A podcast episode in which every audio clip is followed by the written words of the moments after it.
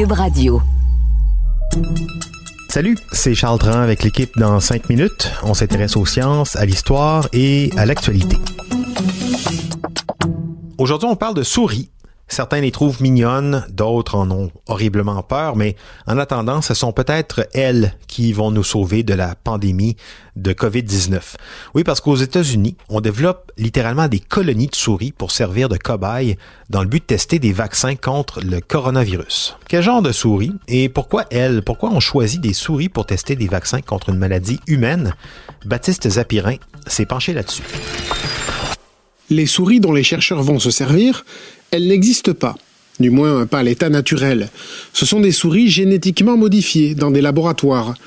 On aurait pu les appeler des super Mickey ou des labos mini, mais les scientifiques sont des gens sérieux et ils ont nommé cette souche ACE2, H-A-C-E-2. Il y a une raison à ce nom, vous allez comprendre plus tard. Cette souche n'est pas nouvelle. Le début de son développement remonte à 2003. 2003, c'est l'année de la première version, si vous voulez, de ce modèle, euh, créé génétiquement à l'université de l'Iowa par le docteur Stanley Perlman, un microbiologiste. Et en 2003, on est en pleine épidémie de SRAS, le syndrome respiratoire aigu sévère, qui a infecté 8000 personnes et tué presque 800 dans le monde, mais surtout en Chine. Et cette maladie est provoquée par un coronavirus, pas exactement celui qui nous affecte en ce moment, le SARS-CoV-2, mais une souche assez proche, le SARS-CoV-1. Mais à l'époque, on ne disait pas le 1, on ne savait pas qu'il y en aurait un deuxième. Et donc à l'époque, les chercheurs modifient génétiquement ces souris pour qu'elles puissent être infectées par le SARS-CoV-1, celui de l'année 2003 donc. En résumé, ils vont réussir à créer des souris dotées de récepteurs humains sur leurs cellules, c'est important car il se trouve que c'est par ces récepteurs que le coronavirus vient s'accrocher aux cellules humaines, puis rentre dans le corps pour les infecter. Et ces récepteurs, on les appelle récepteurs ACE2, d'où le nom de cette souche de souris.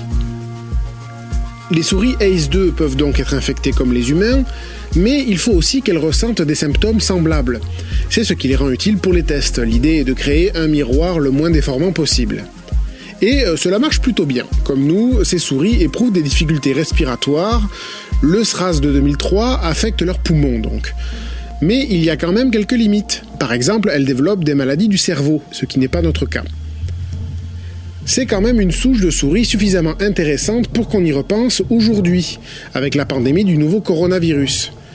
Eh bien, en Chine, des chercheurs de plusieurs instituts et laboratoires se sont intéressés à ces souris. Et en février dernier, ils ont publié une étude préliminaire qui suggère que ces souris ACE2 peuvent aussi être infectées par le virus SARS-CoV-2 causant l'actuelle maladie Covid-19. Par contre, ils ne mentionnent pas de problème au cerveau, mais on ne sait pas s'il n'y en a pas eu ou euh, s'il y en a mais qu'ils n'en parlent pas.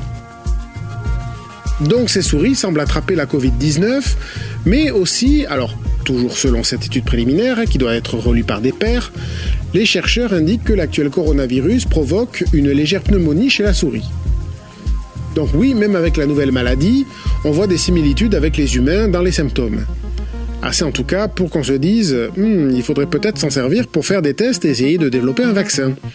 En tout cas, c'est ce qu'on pense à l'université de l'Iowa qui a récemment envoyé 16 flacons de sperme de souris congelés au laboratoire Jackson. Ça c'est dans le Maine et c'est l'un des plus grands éleveurs d'animaux de laboratoire du monde.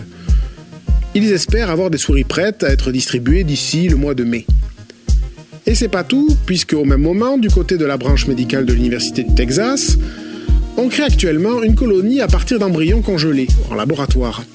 Il faut 3 euh, semaines de gestation et 8 semaines pour que le souriceau atteigne sa maturité sexuelle. Alors là encore, ça devrait être prêt assez vite.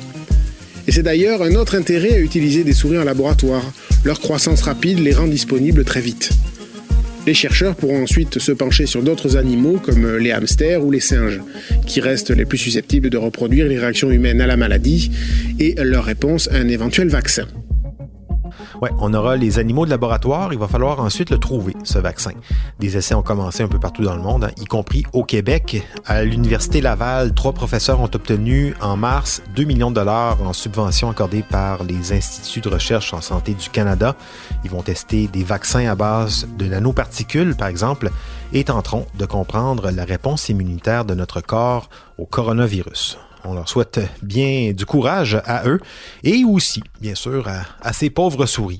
Merci beaucoup, Baptiste Zapirin. C'était en cinq minutes.